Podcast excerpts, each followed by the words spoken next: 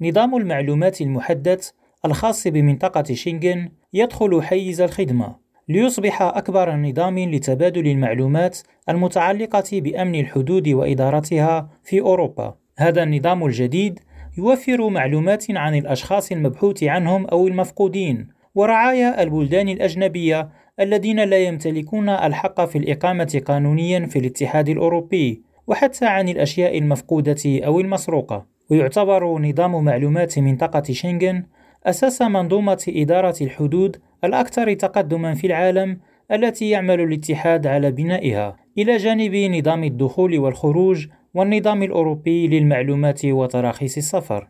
ويجري تحسين نظام معلومات منطقة شنغن ليشمل فئات جديدة من التنبيهات والبيانات البيومترية مثل بصمات الكف وبصمات الأصابع وسجلات الحمض النووي للأشخاص المفقودين فضلا عن أدوات إضافية لمكافحة الجريمة والإرهاب.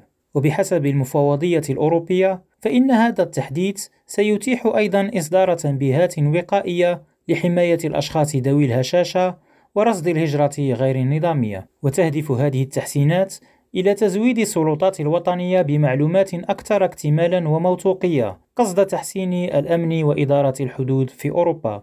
هشام بومهدي ريم راديو بروكسل.